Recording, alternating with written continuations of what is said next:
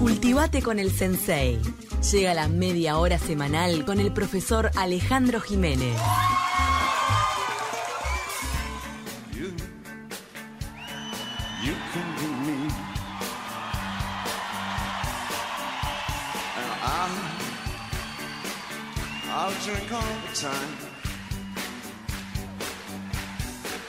Cause lovers.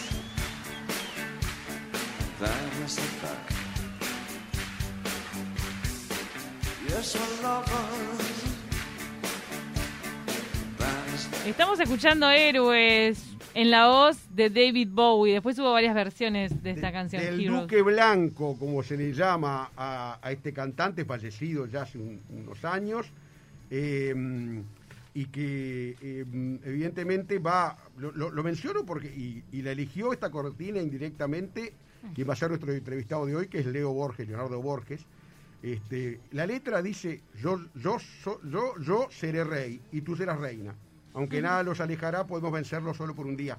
Es la historia de, de dos, de un par de alcohólicos que sueñan vivir la vida y eso justamente los convierte en héroes. Por eso es que Leo eligió eh, este, este tema y me dijo, eh, si vas a usar cortina, usa héroes de Este tema. David Bowie precisamente. Y ¿El libro Sí. trata sobre los héroes y villanos de acá de la región o, sol- Sí. o solamente Uruguay? Eh, puede también alguna mención a a región, pero fundamentalmente Uruguay, héroes, antihéroes y villanos. Yo no sé si ya está. Est- anda por ahí eh, Leonardo Borges. Este, ¿Cómo andás, Leo? ¿Cómo andan por ahí? ¿Todo bien? ¿Todo bien? Bien, Mirá, ¿cómo va? eh, precisamente este, estábamos escuchando a Bowie como tú pediste, además lo, lo, lo- lo estaba leyendo en el libro. ¿Y, y por qué le elegiste a, por qué elegiste esta letra? O sea, ¿qué, porque estamos hablando de héroes, de héroes militares, políticos, y, y estos son dos, es un par de alcohólicos. O sea, ¿qué paralelismo se puede hacer? Bueno, eh, primero que nada, muchas gracias por, por, por la invitación. Y, y bueno, el tema es así. Lo que pasa es que cuando este libro comenzó a gestarse, eh, estaba claro que tenía que desarrollar el concepto de héroe, de antihéroe y de villano, ¿no? Que son dos, son tres conceptos que en realidad yo tomo prestado de la literatura, ¿no? Pues yo creo que la historia debe abrir las tranqueras de verdad a, a las demás disciplinas para poder comprender, ya sea filosofía, que aparece mucho en el libro, antropología y literatura. Entonces había que definir, ¿no? Y el derrotero de la palabra héroe es un derrotero largo y complejo a lo largo de toda la historia. Comienza con el héroe clásico, ¿no? Este héroe dotado de valores y virtudes, ¿verdad? Pero por otra parte, ese concepto va cambiando a lo largo del tiempo y justamente cuando llega el siglo XX pierde sentido, ¿no? La heroicidad eh, clásica, ¿verdad? Pierde un montón de sentido y esta canción de David Bowie me parece que es clara porque le quita todo el halo de, de virtud a la, a, la, a la heroicidad, ¿no? Como que, bueno, ser héroe es simplemente vivir, eh, lograr ser feliz, lograr vivir, lograr este, romper con determinados estereotipos sociales que tenemos que seguir. Entonces, me parecía que estaba bueno decir, bueno, miren que el concepto de héroe no es el mismo a lo largo de toda la historia, este, y creo que esta canción es, es bastante rupturista en lo que tiene que ver con ese concepto que uno tiene del héroe, no solamente del héroe histórico, sino del héroe coloquial, ¿no? De, de- de un bombero que salva a, un niño de un incendio, ¿no? Lo que nosotros conocemos como héroe coloquialmente, o, por ejemplo, cuando hablamos de los Andes, ¿no? O sea, nosotros utilizamos en general la palabra héroe, entonces me parece que, y eso lo hago siempre yo en todos mis libros, trato de definir claramente cada uno de los conceptos para que después sea mucho más fácil para el lector. Y el héroe deportivo, por ejemplo, también, Leo, sin, ninguna duda.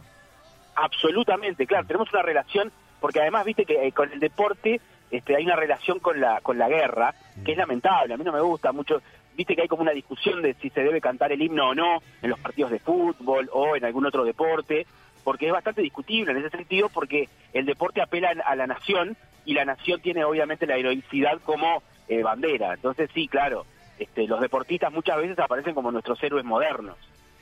En este libro que se llama La historia escondida del Uruguay, volumen 2, Héroes, Antihéroes y Villanos, ya empezás provocando cuando pones a Oribe con la camiseta de Brasil y a Rivera con, con una pluma, ¿no? Y una vincha. O sea, ¿cómo, o sea, ¿cómo se A explica ver. eso? Bueno, bueno, la- la- las tapas este, son son eh, un trabajo conjunto. En realidad, el diseñador el diseñador es Nico Barcia, que es un crack. Este, pero en realidad hay mucha conversación en el medio, decir, bueno, este, este libro tiene que de alguna forma martillar, que es lo que me gusta a mí, martillar, como decía Nietzsche, que hacía filosofía martillazos, bueno, hagamos historia martillazos desde la estética, no solamente desde lo que está dentro del libro, sino de la estética.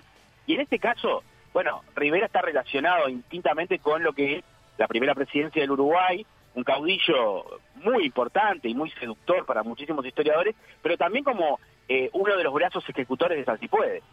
¿no? Entonces, bueno, este, vamos a relacionarlo con ese hecho. Y por otro lado, Oribe, que es el fundador del Partido Blanco, eh, está relacionado con todo lo que es, eh, de alguna forma, lo que nosotros llamamos eh, eh, modernamente el antiimperialismo o esa lucha en contra de lo extranjero. Y bueno, y ahí aparece con una camiseta de Brasil que fue justamente quien lo venció en la Guerra Grande, fue uno de los que los venció en la Guerra Grande. Entonces, bueno, la idea, la idea era esta, ¿no? Provocar.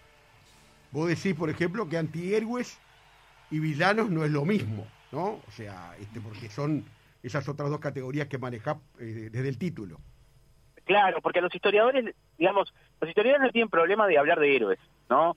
Eh, pero cuando hablamos de villanos en general, eh, tienen cierto prurito y con antihéroes ni que hablar, ¿no? Que es una categoría absolutamente literaria. Entonces, me pareció que debíamos sincerarnos, porque ¿qué pasa? Cuando uno crea un héroe está pariendo un villano. Punto, no hay discusión posible, ¿tá? Porque siempre en historia la otredad es la villanía. Siempre el otro es el villano, el otro es el malo y mi grupo y yo somos los buenos. Entonces, de alguna forma, este, Entonces, vamos como a que si hay sincerar- un héroe, hay un antagonista. Hay Claro. alguien que se lo opone, digamos.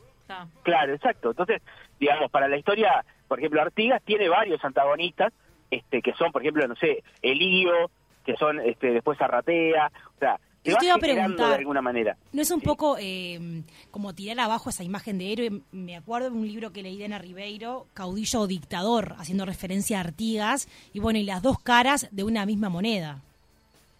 Eh, claro, en realidad la tesis de este libro es básicamente que todos los personajes pueden ser al mismo tiempo héroes, antihéroes y villanos. ¿no? Entonces, digamos, podemos catalogarlos eh, y colocarlos en cualquiera de los tres lugares. ¿no? En el caso de Artigas claramente es el mito máximo, y como mito máximo obviamente está repleto de significados y de símbolos, este, pero todos los demás lo mismo, ¿no? En, en el caso del antihéroe, por ejemplo, este, tal vez hay algunos personajes en la historia nacional que eh, uno podría relacionar in- indistintamente como antihéroe, por ejemplo, Gregorio el Goyo Jeta, Gregorio Suárez, ¿no? un personaje ultra violento, inclusive para sus contemporáneos a mediados del siglo XIX, este, y que tenía además una eh, tenía algunas características que para mí son muy divertidas. Este libro tiene mucho de literatura y de cómic, y, y, no y hay muchas referencias en ese sentido, y, y hay una referencia este, clara al Guasón, que es un personaje que a mí me, me gusta mucho, siempre me gustó, este, y Gregorio de Goyo Jeta tiene mucho del Joker, tiene mucho del Guasón, este eh, a pesar de ser un antihéroe, en tanto el Guasón es un villano, pero pero antihéroe y villano comparten algunas cosas. Y ahora y volviendo un poco a, a esta figura de héroe y llevándolo a nuestro prócer a, a Artigas, fue un héroe también creado bastante después de su muerte, ¿no? Por una necesidad de tener un referente. Claro, ahí está el punto, ¿no? La heroicidad eh, se crea post-mortem, ¿no? O sea, de alguna forma hay una construcción exprofeso de, de, de un símbolo, de un mito, en este caso Artigas, que es el mito máximo, que se hace después. Y pasa por, por todo un proceso, ¿no? Eh, digamos, uno podría colocar a Artigas eh, eh, en, en diferentes procesos. La leyenda negra, primero Artigas es el malo. Artigas es el Montaraz, es el anárquico, este, según la, la literatura porteña más, más liberal. Pero después se pasa, como dice Pibel Devoto, al culto artiguista, ¿no? Al Artigas de bronce, ¿no? Al Artigas de mármol, al Artigas dorado, que era el historiador Juan Real. Y después se viene, digamos, una serie de Artigas que se van gestando, este, que son, por ejemplo, el Artigas eh, rojo, que es el Artigas de los años 60, cuando la izquierda lo toma como bandera, ¿no? El tema de, del reglamento de tierras, la justicia social. Después el Artigas verde, que es el Artigas de los militares, cuando los militares lo aupan y lo colocan como legitimador de la dictadura junto a la torre. Entonces, se van dando, y, y es como una especie de cebolla, uno va sacando capas y capas y capas, claro, lo que termina sucediendo es que a veces terminas de sacar la última capa y no sabes quién es Artigas. Claro. Eh, Leo, una cosa que me parece interesante es este capítulo que, con respecto a este tema, titulás Todos los caudillos son autoritarios, Artigas es caudillo, tres puntos. O sea, un poco en eso de que eh, el caudillo y ser autoritario son como que condiciones que, que están eh, juntas, ¿no? Claro, porque ¿qué pasa? Nosotros, si de repente hablamos de otros caudillos, ¿no? Eh, acá sucede como con el humor, ¿no? Con el humor, el humor tiene que tener dos condiciones, ¿no? Que son espacio y tiempo. Entonces, si algo muy horrible ha pasado, pero si pasó mucho tiempo y es lejos, podemos hacer humor con ello. Lo mismo pasa con esto. Si nosotros hablamos, por ejemplo, de caudillos como, como eh, José de Santana o, de Rosas o, de, o de cualquier otro caudillo, podemos hablar de su autoritarismo, podemos hablar de un montón de características típicas del caudillismo, inclusive relacionándolos con el realismo mágico latinoamericano, ¿no? Con esos caudillos de Pedro Páramo, ¿no? Este, de Rulfo, con, con García Márquez, y ta. Pero cuando llegamos a Artigas, nos callamos la boca. No decimos lo mismo. Es como que lo colocamos en otro, en otro lugar. Ahora, lo que ¿Cómo? pasa que también, o sea, yo creo que acá vos te extracté una frase de tu libro, no había otra forma de gobernar en aquel contexto.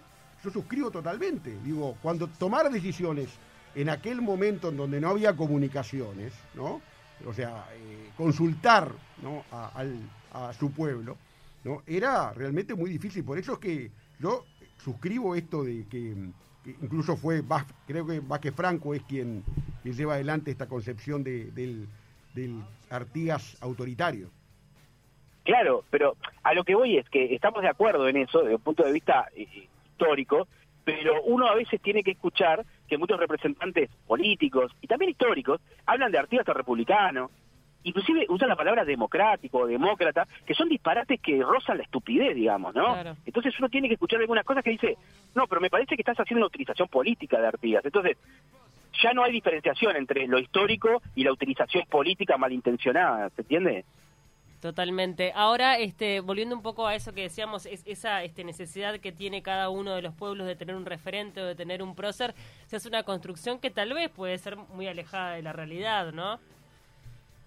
Sí, pero es una necesidad, como bien dijiste. O sea, yo, yo marco eso, ¿no? Digamos, uno no puede criticar eh, de forma anacrónica a Zorrilla de San Martín o a Clemente Frejeiro o a Bausá, porque en realidad había una necesidad en aquel momento, en aquel presente, de que la construcción de un héroe que no se tenía. Sí, claro. Claro, pero Tiene que ver con la identidad día- del pueblo, claro. Exacto, pero si hoy en día, en, en- en- en el siglo XXI, seguimos repitiendo los mismos postulados que en 1920, es porque hay un problema, Obvio. porque no hemos avanzado. Total. Eh, Yéndonos, a- ya que vos habías mencionado al, al Joker, em, yéndonos al mundo del cine, me parece que es como un fenómeno contemporáneo lo de dibujar ese antagonismo, ¿cómo se dice? No, de dicotomía, digamos, entre esa separación tan absoluta entre lo que es un héroe y lo que es un, un villano, sino que acercaron las aguas y crean como personajes mucho más humanos y que tienen costados oscuros y luminosos, todo conviviendo en la misma persona. Este tema lo hablé con, en una entrevista con Fede Álvarez y mm, Rodolfo Sayagués, los que hacen No Respires, que ya de paso digo, ¿viste No Respires? La, la película de suspenso y Sí, de sí, terror. sí, claro. La van a estrenar ahora esta semana. Ah, y el ciego, el ciego en la primera es bastante villano, pero después empiezan empie- empiezan a notarse otras cosas que no sabes si es villano o héroe, porque en realidad se está defendiendo. Está matando a los que llegan a su tiene las casa a dos robar. caras de lo mismo. Por eso. Sí, creo que en esta en esta segunda, creo que le- leí una entrevista a Sayaguez que hablaba de, de, de no, no un antihéroe, sino un antivillano. Un antivillano. Por eso, ahora hay como más nue- nuevos términos, nue- eh, nuevas cosas como para entender un poco más la complejidad de un ser humano, digamos. Incluso Claro, lo que pasa es que para nosotros, digamos, desde el punto de vista este más coloquial, eh, obviamente estamos muy cercanos al antihéroe, porque es un personaje redondo para la literatura, porque tiene dudas, ¿no? Porque tiene Ujú. dudas, porque tiene luces y sombras, Mm. claro. Este, el héroe no, porque el héroe, que en realidad es, es como más cercano a una deidad, porque el héroe tiene como dos características, que son valores y virtudes, eh, o, o hazañas y virtudes. Entonces, tiene que tener hazañas, la batalla de las piedras, por ejemplo, Artigas, es una hazaña, pero también virtudes. Entonces, además de ser un gran guerrero, tiene que ser magnánimo, ¿no? Clemencia para los vencidos, curada a los heridos. Entonces, hazañas y virtudes. Nosotros, las personas normales, digamos, estamos más cerca del antihéroe. ¿Por qué? Porque obviamente tenemos dudas, porque obviamente tenemos este, determinadas características que nos hacen más humanos. También no, hicimos nada extraordinario, así que que cambie la historia, eh, como en Bueno, el caso pero de- podemos ser héroes de nuestra propia vida Sí, con algo mucho sí, más, más chiquito. más chiquito que algo tan macro eh, a nivel nación. Creo que todos tenemos Claro, un pero- poco de, de un héroe dentro y también un villano. Claro, pero eso es lo que dice Bowie también en la canción al principio, ¿no? Que dentro de nuestras vidas a veces la heroicidad es una cosa muy pequeña y minimalista para, para el resto. Pero también está lo otro, ojo, porque hay muchas son las personas no hacen historia. los seres humanos solitos no hacen historia, los pueblos hacen historia.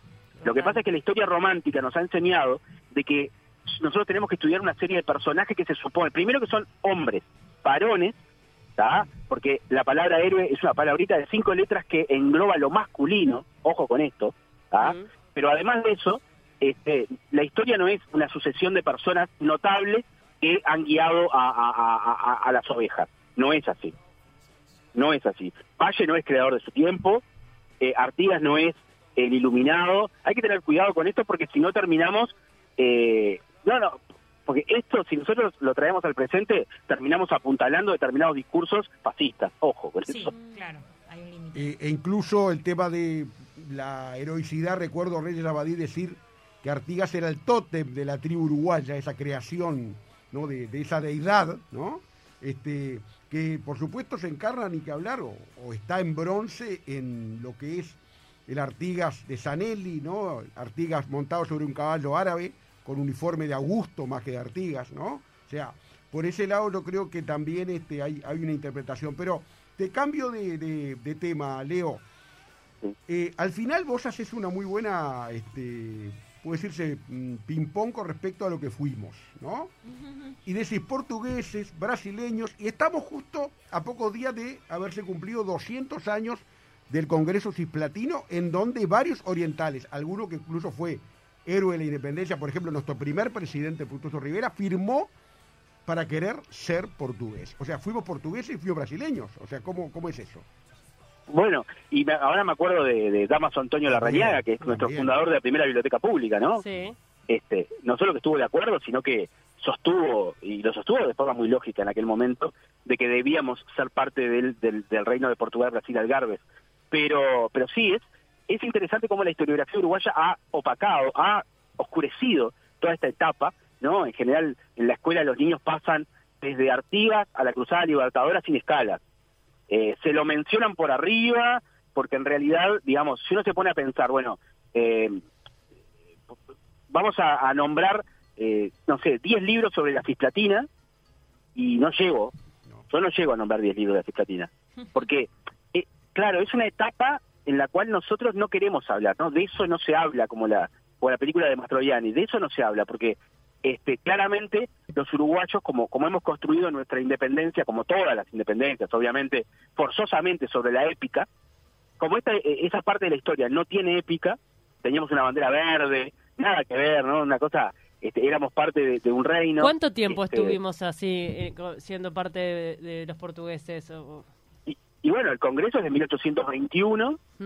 y, y hasta 1830 había portugueses acá en la vuelta. Sí, nueve años. la Constitución, sí. Claro. yo también te quería sacar el tema del sal si puedes, tampoco es muy tratado en, en profundidad, Sí. ¿no? O, o es eh, mi parecer porque en el liceo, en la escuela, como que Se toca poco. pasa muy por arriba y en realidad fue una matanza. Leo. Total. No, y también tiene que ver con nuestra identidad, en Sí, definitiva, porque identidad. nosotros no que seamos so- solo descendientes europeos, o sea, ahí también, y además está comprobado antropológicamente que hay descendencia este, indígena, eh, muy importante en nuestro país. Eh, en ese tema, Leo, yo creo que se da en el tema Salsipués un choque de relatos también, ¿no? O sea, este, Sí. porque tú hablas en un momento del relato y los relatos, porque ahí hay un relato que es el relato de mm, oficial con respecto a por qué hubo, se exterminó a, a los indígenas en Salsipués, pero hay también un contrarrelato que es el de los descendientes, bueno, este, ¿cómo, cómo lo conciliarías vos en, eso de que vos tam- también tratás del relato y de los relatos? Claro, porque obviamente la historia oficial siempre colocó en un lugar de oscuridad hasta si ¿no?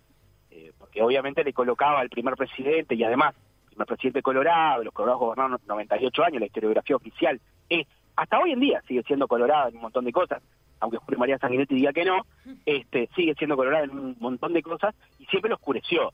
Y en los años 80, porque realmente fue yo creo que yo marco ahí en el libro que hay un momento muy fuerte en este en este tema que es el libro este Bernabé Bernabé de Tomás de Tomás de Matos del año 88 creo que es muy muy fuerte como ese ese libro que además se convierte en bestseller echa luz sobre sobre episodios que obviamente se conocían pero estaban bastante oscurecidos y ahí comienza un movimiento obviamente en el 89 se crea la primera organización de descendientes de, de charrúas y a partir de ahí comienza este un movimiento más social que historiográfico pero pero interesante al fin sobre obviamente los orígenes Yo creo que aquí hay que, hay que tratar de quitarle el IVA a muchas cosas. Primero fue una matanza eh, terrible, eh, a traición, ¿no? Porque los hicieron ir desarmados. No fue un genocidio, yo creo que es extemporáneo y demasiado fuerte hablar de genocidio.